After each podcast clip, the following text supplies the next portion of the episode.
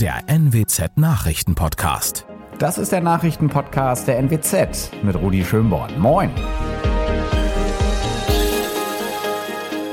Unsere regionalen Nachrichten heute. Nadja stürmt durch den Nordwesten. Schlägerei in Bremen und Baskets verlieren. Schon wieder. Sturmtief Nadja ist über den Nordwesten gezogen und hat am Wochenende viel Schaden hinterlassen. Auf den Inseln Wangerooge und Langeoog hat das Hochwasser große Teile der Strände weggerissen. Allein in Oldenburg und im Ammerland musste die Feuerwehr rund 50 Mal ausrücken. Zahlreiche Bäume sind vom Sturm umgerissen worden. Es gab viele Sachschäden an Autos und auch Häusern. Schwere Verletzungen oder Todesfälle wurden im Nordwesten keine gemeldet. Gleichzeitig hat das Hochwasser viele Schaulustige angelockt, zum Beispiel nach Brake. Bei einem Streit in Bremen ist ein 21 Jahre alter Mann mit einer Holzlatte zusammengeschlagen und dabei schwer verletzt worden. Der Streit war bei einer Geburtstagsparty entstanden.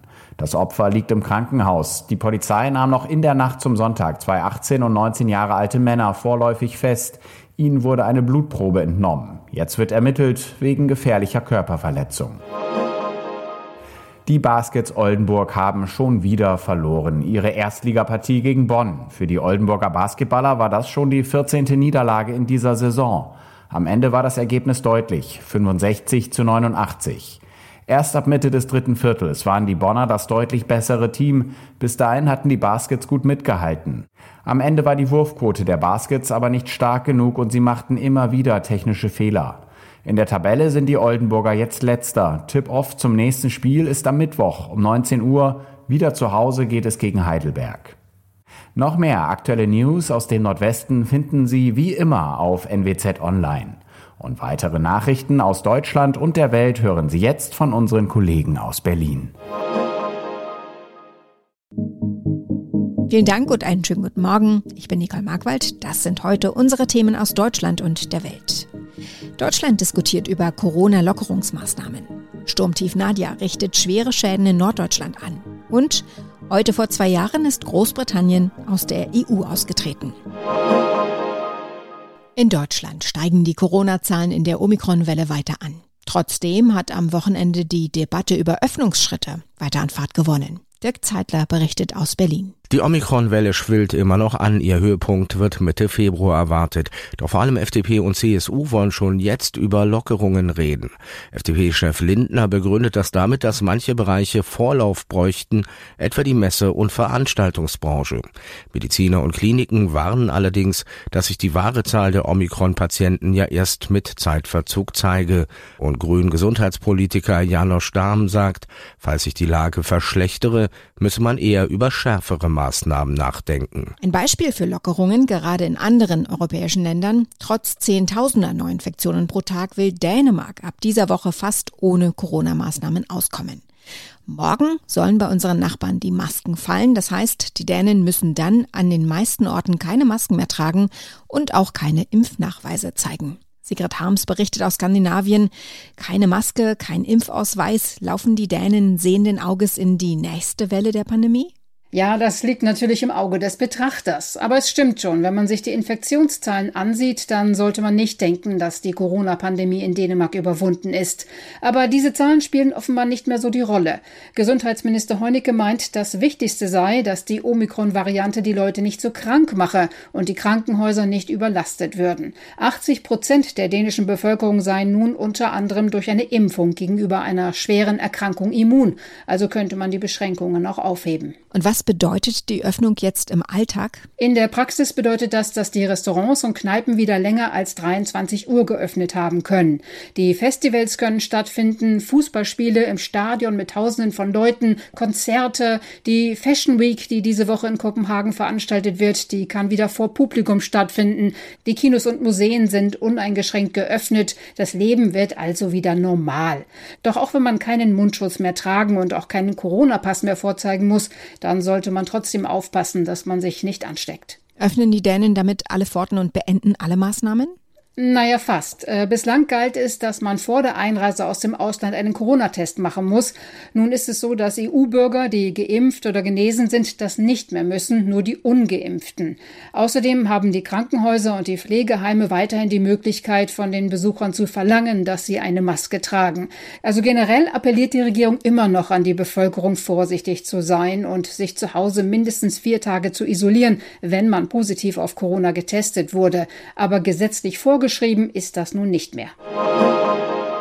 Das Sturmtief Nadja ist mit gefährlichen Böen über Norddeutschland hinweggefegt und hat mehrere schwere Unglücke verursacht.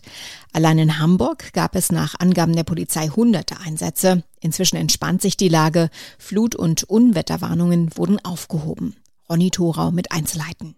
Es ist immer noch windig, vor allem an der Küste. An der Nordsee erwarten die Meteorologen am Morgen noch Sturmböen bis zu 90 kmh schnell. Gleichzeitig laufen die Aufräumarbeiten. Vor allem bei der Bahn müssen noch Gleise von Ästen und Bäumen freigelegt und Züge und Fahrpläne sortiert werden. Nicht nur bei uns hat Sturmtief Nadja Menschenleben gekostet.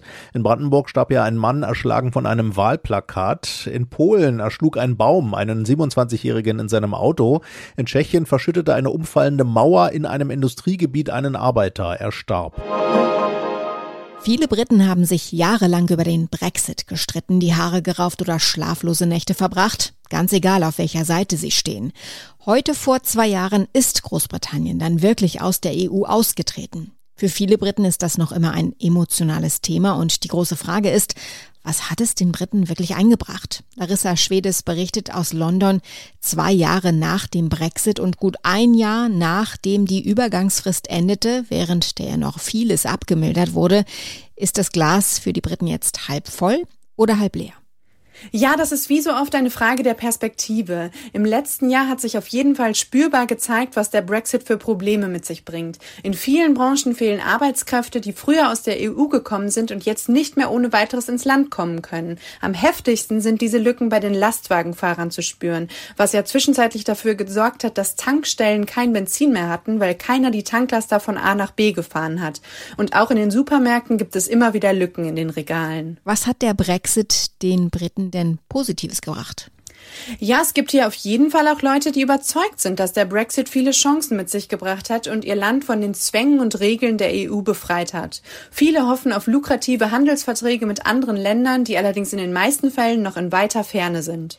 Es gibt ja immer noch Gruppen, die den Brexit rückgängig machen wollen. Könnte Großbritannien am Ende in die EU zurückkehren?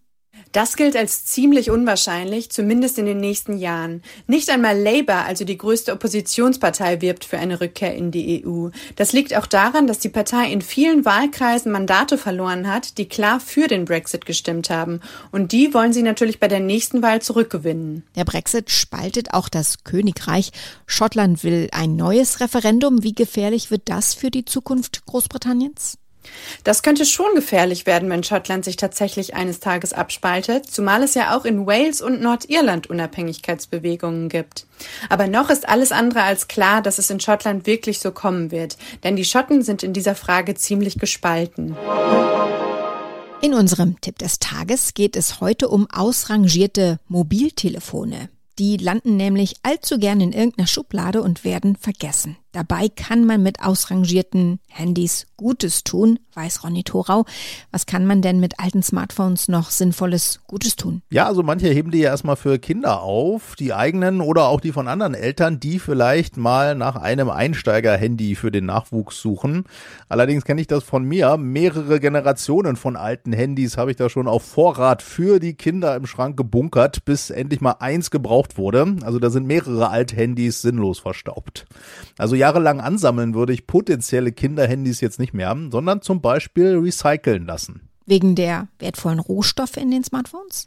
Genau, in so einem Handy stecken rund 30 verschiedene Metalle und darunter auch sogenannte Seltenerdmetalle, die weltweit immer knapper werden gerade.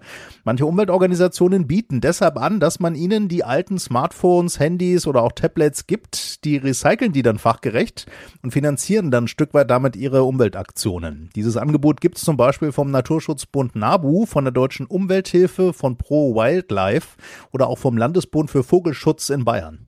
Und wie funktioniert das dann genau, das Einreichen? Ja, die genauen Infos findet man da auf den Homepages der beteiligten Organisationen. Man kann die alte Technik in der Regel kostenfrei einschicken oder oft werden auch Sammelboxen angeboten, die sich vor allem lohnen, wenn mehrere was abgeben, also vielleicht auch als ganze Firma oder Schulklasse. Wichtig noch, Kabel, Akku, Netzteile und so weiter kann man alles dabei lassen. Viele Organisationen nehmen auch defekte Geräte, aber die SIM- und Speicherkarte, die sollte man natürlich rausnehmen, auch die persönlichen Daten im Gerät löschen und das Gerät auf Werkseinstellungen Sendungen zurücksetzen. Wer kommt, wer geht? Heute Abend um 18 Uhr endet die Fußball-Wintertransferperiode. Gestern wurde bekannt, Ex-Nationalspieler Kruse kehrt Union Berlin überraschend den Rücken und geht zum VfL Wolfsburg.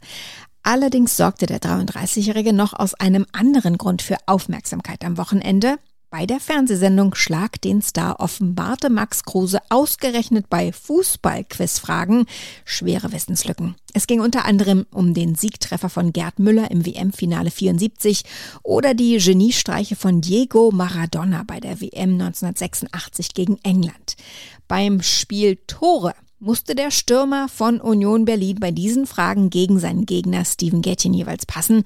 Frage an Thomas Thonfeld, was war denn da los mit dem Topstar der Unioner und baldigem Wolfsburger Blackout? Oder wusste er die Antworten auf diese Fußballfragen wirklich nicht? Naja, Blackout, das würde ich vielleicht bei der Frage nach dem Doppeltorschützen vom EM-Finale 96 gelten lassen. Da kam Kruse ja auf den richtigen Vornamen, Oliver, aber dann nicht mehr auf Bierhoff, obwohl er den Nationalmannschaftsmanager ja bei seinen 14 Länderspielen sogar live und in Farbe erlebt hat.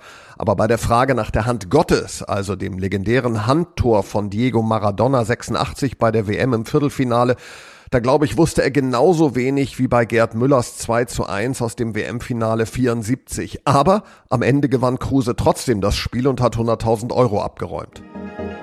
Soweit das Wichtigste an diesem Montagmorgen. Ich heiße Nicole Markwald und wünsche einen guten Tag.